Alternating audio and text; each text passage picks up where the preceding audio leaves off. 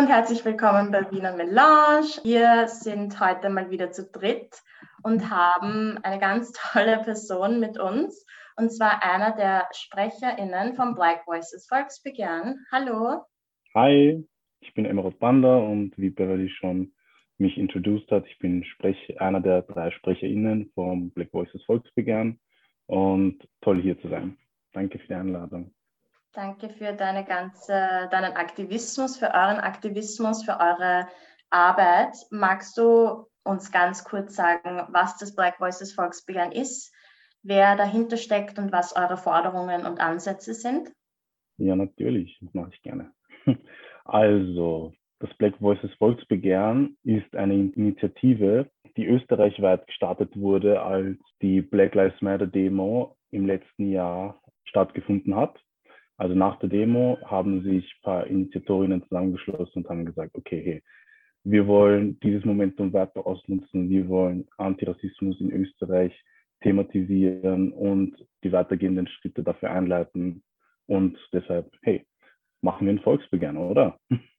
So hat es halt gestartet und das Volksbegehren als zentrale Forderung einen nationalen Aktionsplan das heißt, es sollen wirklich antirassistische Gesetze in Österreich etabliert werden und umgesetzt werden, damit sich alle Leute, die in Österreich von Rassismus betroffen sind, melden können in den verschiedensten Bereichen, sei es Arbeitsmarkt, Polizei, Bildung, Asyl oder Öffentlichkeit und Repräsentation. Und in diesen Themenblöcken haben wir auch verschiedene Forderungen, die wir nach unserem Main-Ziel vom Volksbegehren halt, und das sind 100.000 Unterschriften, erreichen wollen, umsetzen können. So, ich hoffe, ich habe nichts vergessen. Das waren jetzt mal so die einzelnen Themenblöcke von unserem Forderungskatalog und unsere zentrale Forderung auch noch. Und was ist deine Rolle? Was genau machst du? Was ich mache, ist zum Beispiel solche Dinge. Ähm, beim Podcast mitspielen und mitreden für das Black Voices Volksbegehren, Interviews machen etc. Das ist halt die Rolle von mir als einer der drei Sprecherinnen des Volksbegehrens. Sonst habe ich noch eine interne Rolle und das ist Teamleiter des Team Community Teams. Was das Team Community macht, ist einfach wirklich versuchen, intern das Volksbegehren mit Unterstützerinnen etc., wie wir uns vernetzt haben, auch wirklich zusammenzuhalten, zusammenzubringen und auch für verschiedene Kampagnen, die wir am Laufen haben, zu mobilisieren oder zu, für verschiedene Veranstaltungen zu mobilisieren. Ähm, weil die haben eben diese Reichweite, die ein Volksbegehren oder jede Person, die sich aktivistisch eben oder jede Organisation, die sich aktivistisch in Österreich einbringen will, wie soll ich sagen, sie haben halt die Reichweite, um Leute zu erreichen halt um auch ein breites Spektrum zu erreichen. Genau. Und wir sind halt dafür verantwortlich, mit diesen zu kommunizieren und diese vielleicht auch am Laufenden zu halten, falls irgendwas Neues ist oder falls eine Kampagne erfolgreich war. Und genau, das ist so meine Aufgabe beim Volksbegehren. Du hast es ja schon angesprochen, Mobilisierung. Das ist ja eigentlich auch der Ausgangspunkt von, vom Black Voices Volksbegehren, wie du schon gesagt hast. Es gab ja am 5. Juni, die quasi ein Jahres Demo, also ein Jahr nach Black Lives Matter Demo. Ähm, wie hat mhm. sich das für dich eigentlich oder für euch eigentlich angefühlt, ein Jahr nachdem das Ganze passiert ist, nachdem extrem viel eigentlich auch in Österreich passiert ist, sich wirklich mhm. viele Leute mobilisiert haben und jetzt dann wieder auf die Straße zu gehen und ja, zu schauen, ob dieses Momentum noch da ist, auch ein bisschen zu reflektieren, was sich so verändert hat. Wie hat sich das für euch angefühlt? Also ich kann sagen, ich glaube, ich kann für alle sprechen und in dem Zusammenhang sagen, es war auf jeden Fall ein extrem gutes Gefühl und es war auch ein schönes Gefühl, das veranstalten zu dürfen, weil die Black Lives Matter Demo im letzten Jahr war ja richtig crazy. Also diese Demonstration ist in die Geschichte Österreichs gegangen. Das kann man auch ganz sicher sagen. Und das hier jetzt nochmal zu veranstalten, war echt crazy, viel Arbeit. Und wir haben uns gedacht, okay, das Momentum da wussten wir schon eigentlich, dass es nicht mehr so da ist wie im Vorjahr, als die Demo organisiert wurde, weil das hat man ja überall gesehen und mitbekommen eigentlich im letzten Jahr. Es war wirklich, du, egal in welcher Bubble du warst, es gab keinen Weg dran vorbei. Du hast irgendwie gewusst, okay, Black Lives Matter, da war irgendwas mit George Floyd etc. Ähm, wir wussten halt dieses Jahr ist es nicht so. Und bei der Demo waren halt, sind halt meiner Meinung nach schon so die Elitekämpferinnen gegen Rassismus in Österreich gekommen um zu unterstützen, um zu zeigen, hey, wir sind noch da. Und es waren auch viele Leute, die wirklich extrem gute Stimmung gemacht haben. Deshalb kann ich auch sagen, dass diese Demonstration dieses Jahr auch ein voller Erfolg war.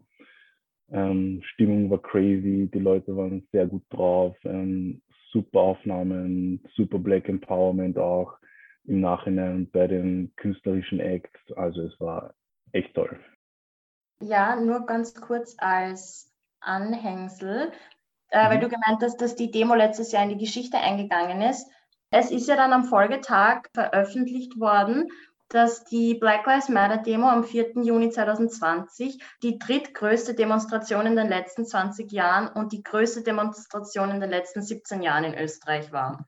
Also das ist echt mhm krass. Und das ja. für schwarze Menschen und People ja. of Color und Anti-Racism mhm. und Anti-Black Racism und Anti-Structural Inequality kann man sich mhm. ja fast schon gar nicht vorstellen, wenn man das so zynisch sagen darf.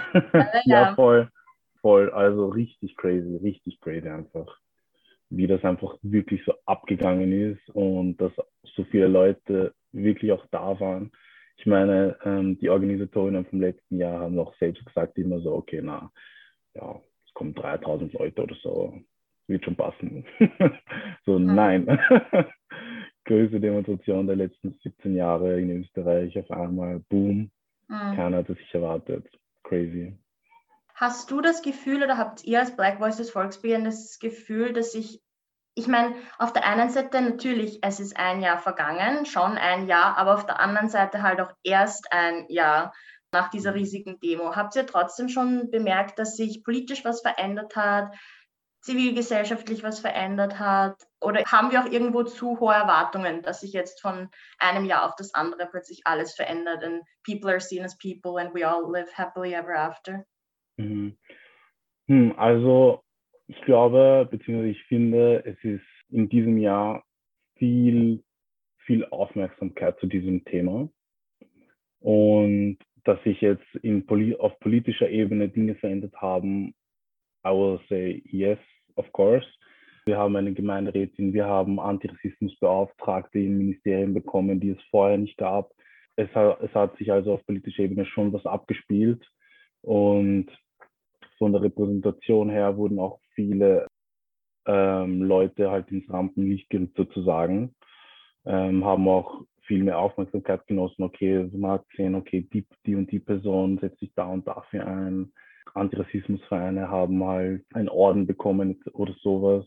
Also hat sich schon etwas verändert. Ich glaube einfach nur diese Aufmerksamkeit und auch dieses Bewusstsein, dass man was machen muss in diesem Bereich, ist schon gestiegen, auf jeden Fall. Hast du das Gefühl, dass sich Self-Care und Mental Health im aktivistischen Rahmen auch in diesem, in diesem einen Jahr sehr verändert hat, weil ich kann mir gut vorstellen, dass viele, so aktivistisch sie auch sind, doch ein mhm. bisschen mental, seelisch, emotionalen Abstand ein bisschen von dem Thema brauchen, auch als Betroffene.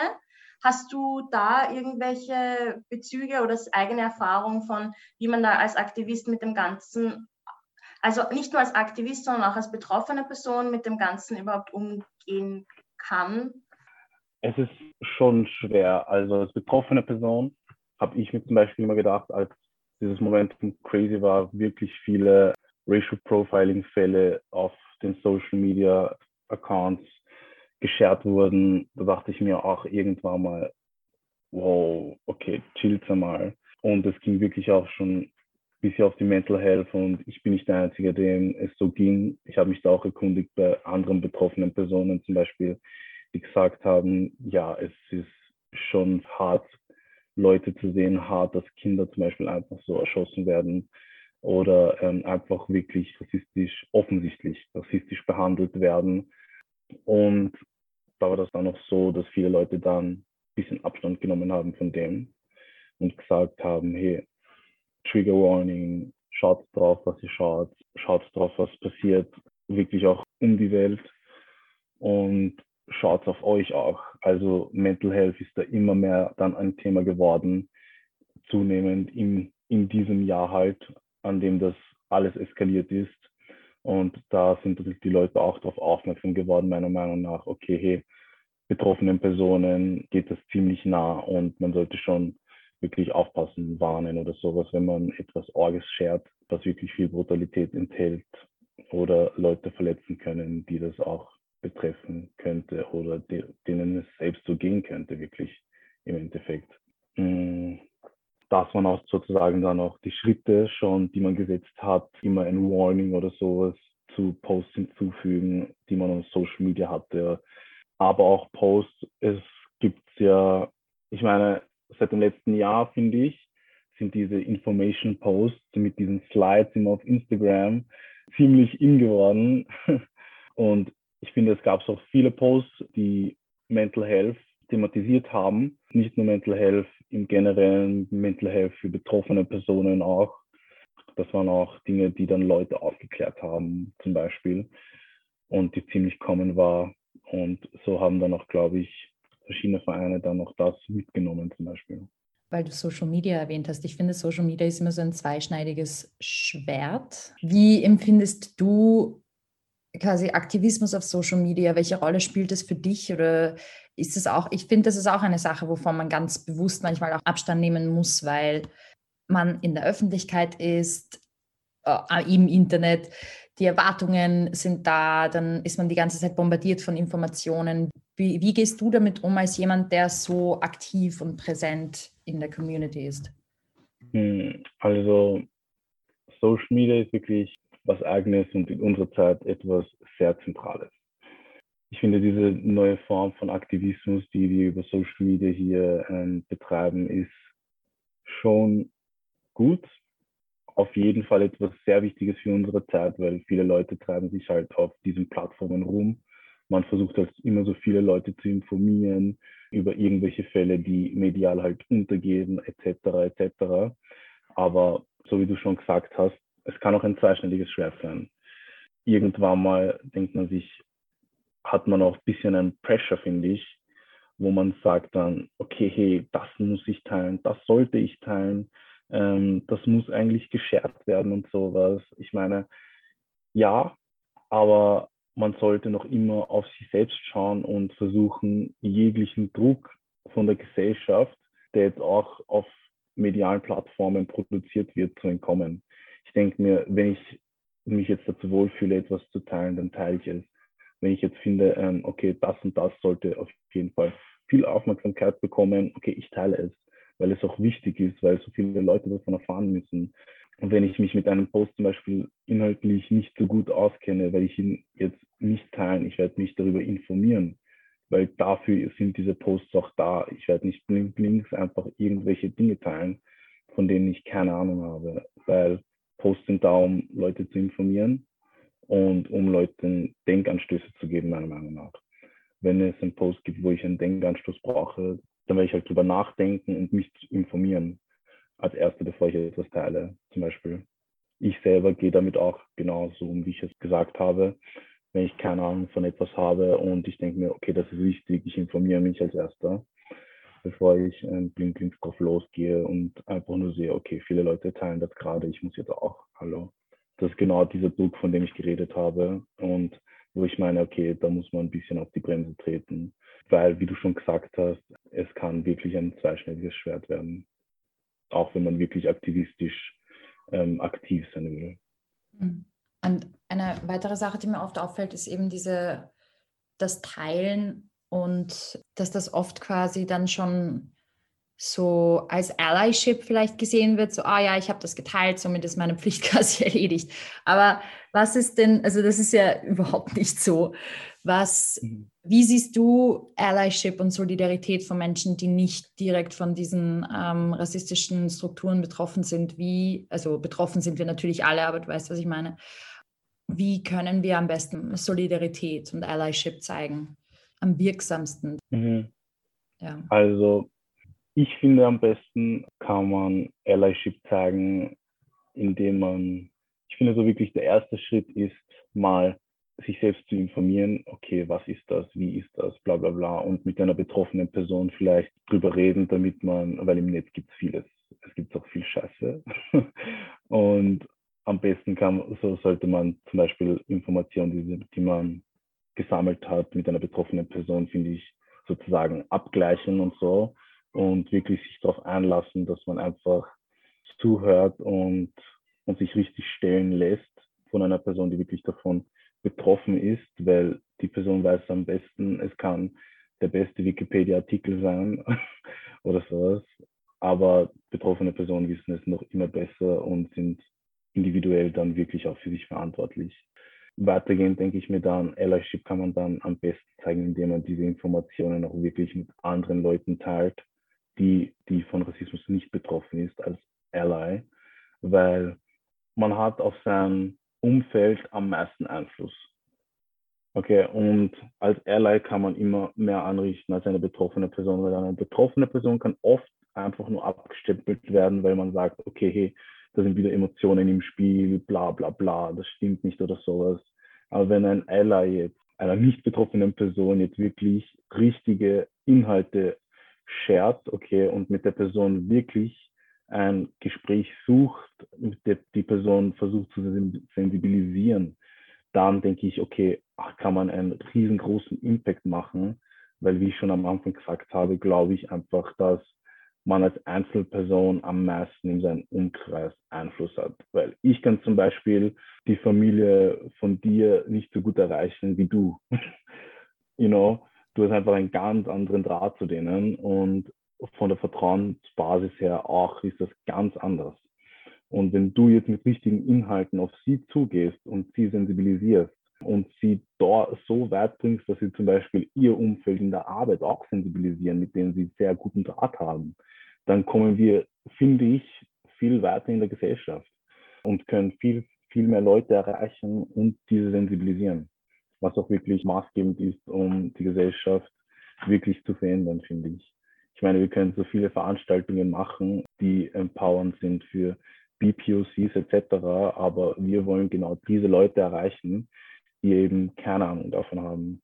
Und da ist das zum Beispiel sehr wichtig, finde ich. Und der erste Schritt, wo man wirklich Allyship zeigen kann. Ich finde, das ist so ein wichtiger Punkt, den du gemacht hast, weil man unterschätzt meistens seinen eigenen Einfluss und denkt, ah ja, na, es macht eh keinen Unterschied, was ich sage oder wem, keine Ahnung, diese Diskussionen am, beim Abendessen mit der Familie bringen wahrscheinlich eh nichts. Aber genau das ist, das, mhm. Das ist, glaube ich, ganz wichtig, dass man sich das immer wieder in Erinnerung ruft, dass du als quasi nicht betroffene Person, ja, wirklich, wie du sagst, leider eben viel mehr Einfluss hast. Voll. Es ist frustrierend. Also, An irgendeinem Punkt schon, ja. Ja. Also, ja, man weiß, man, man unterschätzt sich selbst immer, finde ich. Ich meine, ich, ich glaube, ich finde immer selbst auch, ich unterschätze mich selbst auch immer, wie viel Einfluss ich haben kann manchmal auf Leute oder mit dem Aktivismus, den wir machen. Wir, wir als Black Voices haben zum Beispiel irgendeine ähm, eine Kampagne bei den Infoscreens gemacht und da hat man so ein paar Dinge gesehen. Ich dachte mir so, hm, okay, wahrscheinlich werden wir da eh nicht so viele Leute erreichen. Und jetzt ist zum Beispiel eine Person bei uns voll dabei, in meinem Team zum Beispiel, die gesagt hat, hey, ich habe von euch nur erfahren durch diesen Infoscreen. Für wirklich crazy. Wisst ihr, ähm, was für Impact man haben kann und über irgendwelche Kampagnen oder man selbst, wenn man einfach mit einer Person wirklich einmal das Gespräch sucht einfach. Vielleicht wird die dann auch komplett aktivistisch in diesem Bereich und richtig gut Allyship bildet sich, maybe. You never know.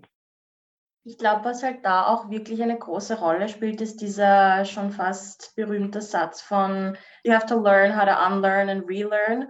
Und ich finde, es ist ja nicht nur das, sondern du musst halt mhm. einfach auch eine Bereitschaft haben und irgendwie auch eine Verantwortung dir selbst gegenüber und deinem Kollektiv sehen, dass du ja auch von dieser Veränderung gesamtgesellschaftlich gesehen profitierst. Also warum würdest du nicht Ally sein? Und das ist auch ein Aufwand. Das braucht sehr viel Zeit und Arbeit, mhm. Selbstreflexion. Ich glaube, es ist der Initialschritt von sich selber damit konfrontieren, dass du eigentlich in diesem System lebst und davon profitierst aktiv. Mhm. Und dir dessen bewusst zu werden, ist ein, also auch für mich, ja, ich bin, du, ich habe, ich bin irgendwie überzeugt davon, dass man als nicht betroffene Person erstens hat man sowieso keine Ahnung, wie es, also wie, wie, wie es ist, ähm, betroffen zu sein. Und zweitens, du wächst in einer, in diese Struktur auf und du bist biased. Also es, es, ich glaube nicht, mhm. dass du davon kommen kannst, ohne irgendwelche Vorurteile in dir zu haben. Und seien sie auch noch so noch so klein oder klein unter Anführungszeichen, seien sie auch noch so nicht eben das Extrem, was dann als Rassismus offensichtlich ist, sondern wenn du an mhm. dir selber bemerkst, oh shit, ich, uff, das ist so ein deeply ingrained Stereotype und mhm. das ist nicht angenehm. Aber das ist eben dieser Schritt, so dieser Discomfort ist ein natürlicher Teil des Prozesses. Und diese, diese unangenehme Erfahrung ist einfach ein Teil des Prozesses. Aber ich glaube, das ist eben das, voll. was die Menschen davon abschreckt. Mhm. Ja, voll. Also ich glaube, es ist halt auch wirklich so, dass man wirklich mal, das grundlegendste Ding ist mal, jeder Mensch hat halt Stereotypes. Jeder Mensch, egal ob du betroffen bist oder nicht. Das ist halt einfach so. Unser Gehirn arbeitet so und kategorisiert und das Umfeld und schubladisiert einfach. Und es arbeitet so und es ist halt so. Die Sache ist die, wenn man nach einer Zeit diese Stereotypes nicht abbaut, werden diese halt zu Vorurteilen. Und das ist halt der springende Punkt, den wir versuchen aufzubrechen, diese Vorurteile abzubauen und wirklich auch aktiv das Gehirn sagen, hey, hey nein, das ist nicht so. dass uns das mal bewusst ist, der erste Schritt und ein sehr wichtiger Schritt. Und dass wir das hier da mal aufbrechen in weitergehender Form. Also wir wissen, okay, wir haben Vorteile, okay, und gestehen uns das ein, jeder Mensch, und müssen diese halt gemeinsam wirklich aufbrechen. Und das ist auch der, der, der schwerste Schritt, finde ich. Und für Allies ist es noch schwerer, weil sie eben nicht betroffen sind, finde ich. Kann ich dir zustimmen. Entschuldige, Beb, du wolltest was sagen. Aber ja. Ja, voll. Eben, Verantwortung ist da eben auch so ein großes äh, Wort, finde ich. Also die, irgendwo auch diese eigene Ver Eigenverantwortung zu erkennen, dass ähm, ich auch als nicht betroffene Person meinen Teil dazu beitragen muss. Mhm. Ähm, aber was mich auch vorhin, was du vorhin angesprochen hast, den Punkt Mental Health, das hat mich auch sehr äh, berührt schon fast, weil, also ich finde, es ist sehr wichtig, dass das angesprochen wird. Vor allem finde ich, in der Black Community ist das schon sehr stigmatisiert. Also es ist mir auch sehr oft schon selbst passiert, dass das mhm. ein Wunderpunkt ist. Ähm, und ich bin sehr froh, dass es auch wirklich jetzt zumindest in Wien Kollektive gibt, die super pro Mental Health sind und Entstigmatisierung von Mental Health in any form ähm, mhm. oder Issues und sowas, das finde ich echt wichtig. Und ich glaube, was ich eben zu dem vorigen Input von Aktivismus und Mental Health sagen wollte, ist, ich meine, Aktivismus als Tätigkeit ist ja auch eine riesige Verantwortung, die man hat, die man der Gesellschaft gegenüber hat, seinen Mitmenschen innerhalb der Community, außerhalb der Community. Und ich glaube, dieses Gefühl von, ah, ich muss dort, dort und dort sein und mitmarchen und mitteilen, wie du auch vorhin gemeint hast, ist halt riesengroß, aber gleichzeitig hat man auch eine Verantwortung für sich selbst. Und wenn es dir nicht gut geht, dann, well, that sucks. Und deswegen ist es mega ja. wichtig, dass man auch auf sich selbst schaut. Also ich finde das echt als Person unserer Community, also halt als a Black Person, finde ich das selber super wertvoll, dass wir auch echt schauen, dass es uns selbst gut geht und einander gut geht und dass wir unseren Aktivismus und dass es so unterschiedliche Strömungen gibt von, es gibt Leute, die auf Demos marchen, es gibt Leute, die Volksbegehren initiieren und somit Sachen verändern wollen. Es gibt ja total viele Möglichkeiten, wie man was verändern kann. Trotzdem muss man halt schauen, dass, dass es einem selbst gut geht. Plus, plus, plus, plus. was ich, was soll man dazu noch sagen? Mental Health muss noch immer ein Top sein. Egal was man macht, finde ich. Und, und auch, dass die, und auch schauen, dass die Leute in seinem um, im eigenen Umfeld auch wirklich ähm, mental auch auf der Höhe sind und dass man wirklich auch versucht, seine Community ähm, auf der Höhe zu halten, weil das geht auch schon manchmal auf die Psyche, als Rassismus geht so crazy auf die Psyche, dass also manche Leute auch wirklich komplett zerstört. Und deshalb ist es so wichtig, dass wir aufeinander schauen und auch wirklich uns empowern. Dafür gibt es halt Black Empowerment, I mean. Wofür sonst? Aber ich finde, bei aufeinander schauen und Black Empowerment und so. Ich finde, das klingt, das Konzept klingt wunderschön and I'm all for it. Aber ich finde, dass wir, ich glaube, das ist ja in jeder Community so, das ist im Feminismus so, das ist bei uns so, aber es ist einfach so wichtig, trotz allem nicht zu vergessen, that everything is basically based on intersectionality und es gibt trotzdem innerhalb einer Community so viele andere Lebensrealitäten und Identitäten, dass es auch wirklich wichtig ist, dass man wirklich schaut, dass alle empowered werden. Meine Art von Black Empowerment ist, all Black lives are going to be empowered. Und ich finde, es ist auch sehr wichtig, dass, wenn man eine größere Plattform hat, dass man auch die Stimmen zu Wort kommen lässt, die nicht so oft zu Wort kommen. Und auch dann als Person, die jetzt zum Beispiel eben auf die Black Community bezogen, dass wir auch eben einander äh, Plattformen geben und ja, dass wir auch eine Verantwortung uns gegenüber haben. Das ist eigentlich, was ich sagen will. Mhm. Auf jeden Fall. Plus, plus, plus schon wieder. also je, jeder hat komplett eine andere Realität. Ich meine, basierend darauf, über was wir machen, in welcher Bubble wir sind, ähm, wie wir leben, leben wir aktivistisch, leben wir nicht aktivistisch, was ist für die eine Person normal, was ist für die andere Person normal.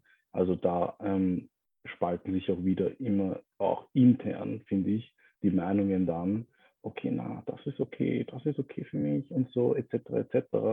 Wir müssen einfach so wirklich drauf schauen, dass wir, dass wir einfach uns wohlfühlen, genau, im Endeffekt. Müssen uns wohlfühlen in einer Gesellschaft, wir müssen ähm, die Gesellschaft viel inklusiver machen und alles wirklich dran setzen, dass es auch klappt.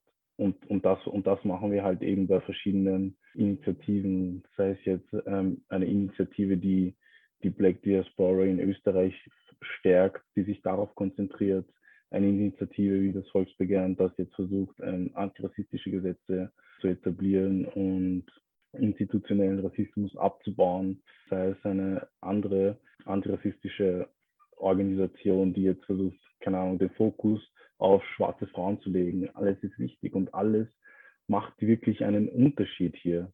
Und deshalb sind solche Initiativen auch wichtig und deshalb muss, muss man meiner Meinung nach das auch so crazy unterstützen, egal welche Form. Jede Form ist wichtig auf seine eigene Art.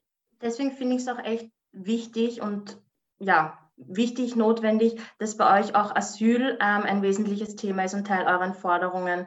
Weil das ist mir auch schon oft aufgefallen im Austausch mit anderen, dass so oft dieser Zugang oder dieses Verständnis von, wow, es gibt doch Menschen, die hier als Asylsuchende oder Flüchtlinge hergekommen sind, nicht mal vor, also für uns ja gar nicht mal greifbare äh, Erfahrungen durchgemacht und erlebt haben und wie wichtig mhm. es auch da ist, Unterstützung zu bieten, aber auf so eine Art, dass die Person nicht nochmal gefährdet oder generell gefährdet wird. Und ja. da finde ich es auch ganz wichtig, dass ihr daran arbeitet. Magst du vielleicht da auch noch mal drauf eingehen, was da konkret eure Anliegen und Forderungen sind? Also in puncto Asyl ist unsere Forderung jetzt mal, ähm, wir haben halt mehrere Forderungen auf unserer Website mal die Hauptforderungen, aber wir haben eigentlich einen Forderungskatalog, den wir versuchen ähm, in verschiedenen Sprachen zu übersetzen und den dann auch zu publizieren, damit da halt auch die Barrieren wirklich gebrochen werden.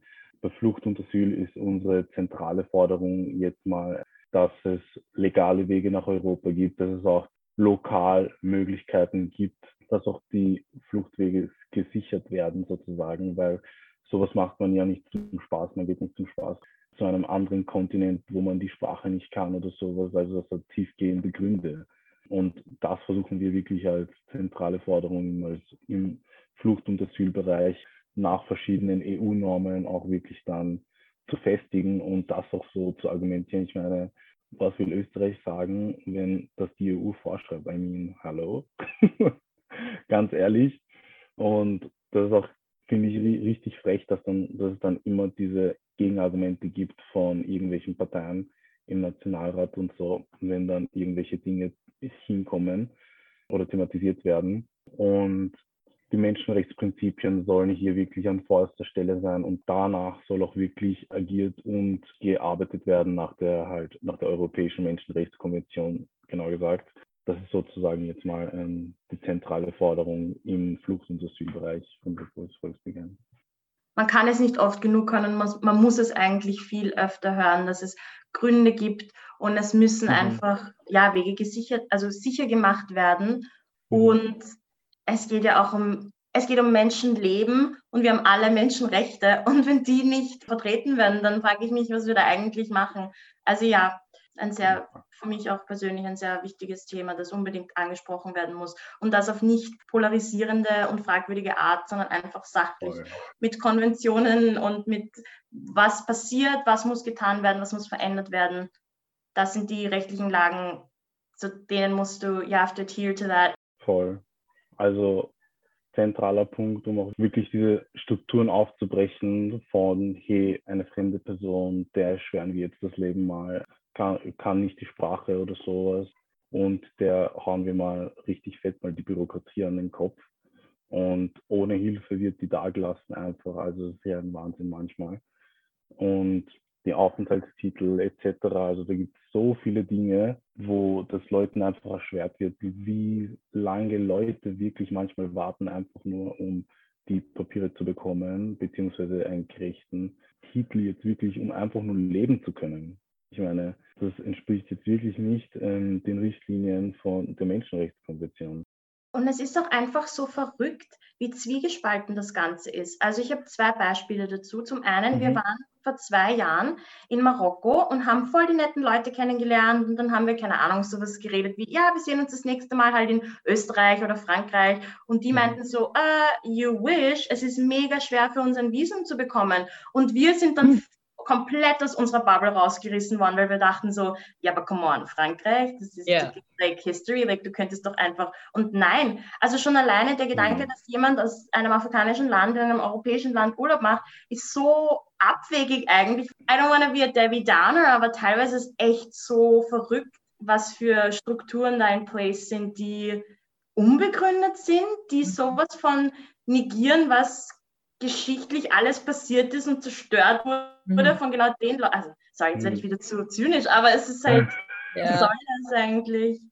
Ja, voll. Extrem. Also ich finde, das ist auch so da, ein, eine Sache, ich fühle mich da auch ein bisschen so, mir war es das fast schon peinlich, also mir war es eigentlich peinlich, dass ich das davon keine Ahnung hatte, dass mir das, dass ich damit so konfrontiert wurde, so fuck, ihr könnt, ihr, ihr müsst so viel vorweisen, nur um zwei Wochen in Paris zu verbringen oder in Frankreich, in dem Land, das wo ihr sprecht Französisch in eurem Land, also in fucking Marokko ist es, also uff, und das deshalb ist auch wieder dieser Punkt von sich informieren. Das war für mich auch so ein so ein eine Learning Experience. So, aha, sich informieren ist dann nicht nur wichtig zu wissen, wohin gehe ich, was gibt es da zu sehen, sondern eben sowas, weil mit dem Blick ist es eine ganz andere Erfahrung, in so ein Land zu reisen. Und das würde ich da auch auf jeden Fall dazu nehmen, zu informieren dich nicht nur über das, was bei dir abgeht, sondern halt auch, was anderswo abgeht, woher die Leute kommen, die fliehen. Auf jeden Fall. Welche Bürden da manche einfach ja. überwinden müssen, die für uns jetzt zum Beispiel etwas ist, das komplett easy geht. Easy. Hm also man denkt sich, keine Ahnung, hey, Spontanausflug nach Frankreich. Ja. Oder so. Ja, und, das Wochenende und, rüber. Und die sind so, wie Beverly gesagt hat, ja, you wish. Mhm. also es ist richtig crazy und einfach nur wirklich fast schon banal, denke ich mir, wie man das wirklich auf einer gesetzlichen Ebene oder auf Regierungsebene in Gesetzen verpacken kann und durchkommen lassen kann. Also, like, I mean, no, how? Vor allem, wenn es so, ja? Vor allem, wenn es, was ich dann so arg finde, besonders wenn man jetzt wirklich Frankreich und Marokko nimmt, also das, das, hat, das ist mir so stecken geblieben, dass das so im Austausch so, wir dürfen zu euch, aber ihr dürft nicht zu uns. Das, what? Also, nein. Voll. Also einfach richtig crazy. Kann, kann man sich eigentlich manchmal fast gar nicht vorstellen. Also ich meine, es ist immer wieder was anderes, wenn man etwas erlebt, als wenn man sich wirklich einfach nur auf der theoretischen Basis daraus informiert. Für mich sowie auch für dich immer wieder was ganz anderes um vielleicht mal von diesem Zynismus und diesem Ärgernis ein bisschen uns zu entfernen und wieder auf positivere Sachen zu lenken. Macht dir eigentlich dein Aktivismus Spaß? Also was hält dich, what keeps you going? Was lässt dich nicht komplett verzweifeln and just makes you go like, fuck this, I can. It's like, it is what it is. What keeps you going and motivated? Wenn ich jetzt mal drüber nachdenke, ich glaube, es sind mehrere Dinge. Es ist zum einen die motivierten Leute, die um mich sind, zum einen, die immer sagen, okay, wir müssen jetzt das machen, wir müssen jetzt das machen, wir müssen jetzt das machen, bla bla bla bla bla. Und dann komme ich so auch, okay, ja, mach mal das, mach mal das und, und noch das und noch das. also es ist wirklich ein gegenseitiges Pushen, dass wir etwas verändern müssen. Jetzt nicht nur intern beim Black Voice Volksbegehren, sondern auch wirklich mit anderen Leuten und die alle was verändern wollen. Und wenn man wirklich in dieser aktivistischen Bubble ist, dann motiviert das auch, glaube ich, einen, wenn es einen liegt. Und was mich sonst noch so motiviert, ist, glaube ich, einfach die Geschichte, die sich abgespielt hat. Ich meine, wenn, wenn man sich denkt, dass früher wirklich, es war, ich meine, es war komplett was anderes. Wer hätte sich früher wirklich gedacht, dass wir heute an so einem Punkt stehen? Und ich denke mir so, wenn das früher so war, dann können wir jetzt in der kommenden Zeit genauso viel verändern, denke ich mir. Und das, und, und das pusht doch so ein bisschen, weil ein Freund hat mal gesagt, ähm, eine betroffene Person hat mal auch so gesagt, so, ja, ich meine, was willst du machen? Die machen eh, was sie wollen eigentlich und verändern kannst du da eh viel nicht. Ich denke so, ich meine, hä? Hast du mal von Martin Luther King gehört? so, was da so alles passiert ist, so Malcolm X, ich meine, wurde ja komplett umgepolt und Rosa Parks, die zu ihrer Zeit gemacht hat, zum Beispiel ähm, die Boss-Boycott-Aktion, die berühmte, ich meine, undenkbar, undenkbar jetzt zu unserer Zeit und einfach so, das sind aber die Fakten, die wir, bei denen wir realisieren müssen, wir als neue Generation jetzt so. Früher hatten wir einfach nicht diese Freiheiten, aus dem wirklich ganz einfachen Grund, dass wir eine andere Hautfarbe haben. That's it, das war's. Mehr Gründe gab es da nicht. So einfach so, du hast eine andere Hautfarbe, du kommst von dort und dort, also du darfst das und das nicht machen. Und jetzt ist es halt so komplett anders. Also wir diskutieren über ganz andere Dinge auf einem höheren Level.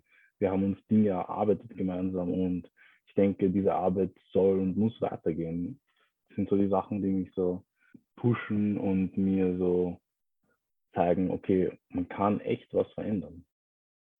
Voll. Und wie du sagst, es ist so wichtig, die Geschichte zu kennen und nicht die eurozentristische Version der Geschichte, sondern auch, who, wer ist schon vor uns gemarscht. Das ist ja auch nicht, nicht einmal in Österreich die erste Demo für Anti Black Racism, wer war Markus Omofuma, das muss man, und noch davor, das muss man, das muss man wirklich wissen.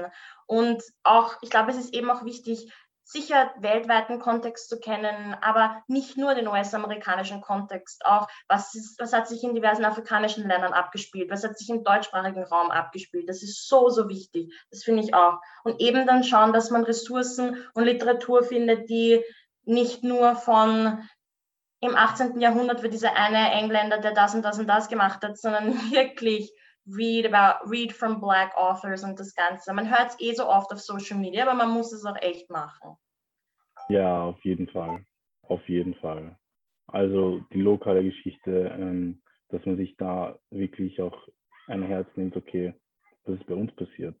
Was ist sonst so passiert? Was haben sie gemacht? Was ist ja auf der Straße? Also alles richtig Faktoren, die auch mitgespielt haben in der Geschichte von Österreich, finde ich. Voll. Das war jetzt eigentlich mega viel Input in der letzten Stunde.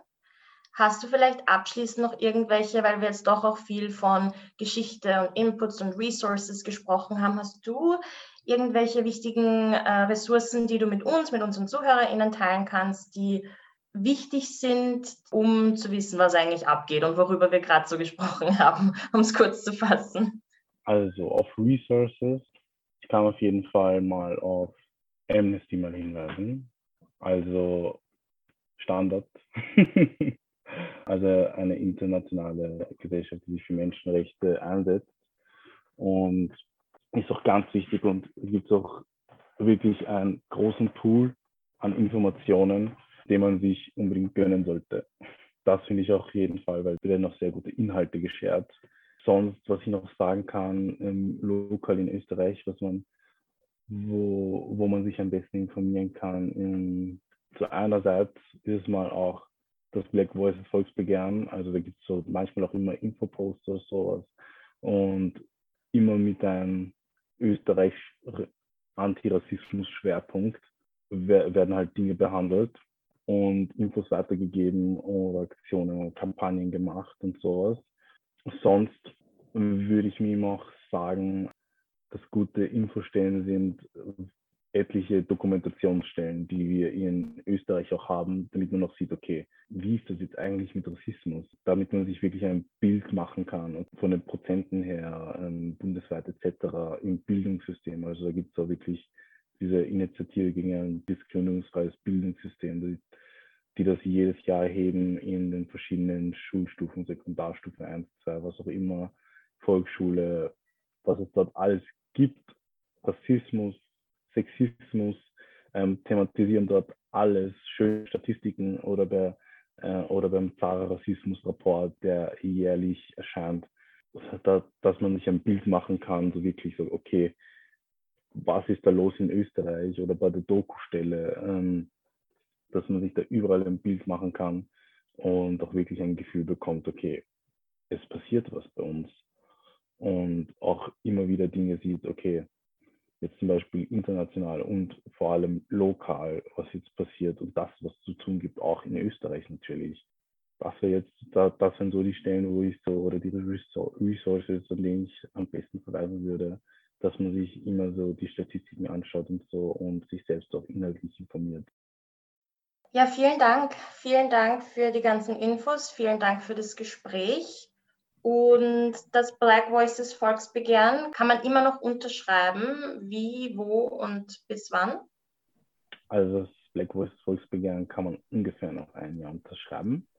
Und man kann das in, je nachdem, wo man lebt, eben im Bezirksamt oder im Gemeindeamt unterschreiben. Oder man kann es auch per Handysignatur unterschreiben für alle Leute, die das haben.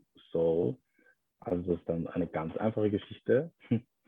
Also unterschreiben, unterschreiben, unterschreiben Leute, bis wann man es unterschreiben kann, ist noch nicht komplett klar wegen der Pandemie, weil das wurde jetzt verlängert, die Fristen. Und deshalb sind wir auch sehr glücklich.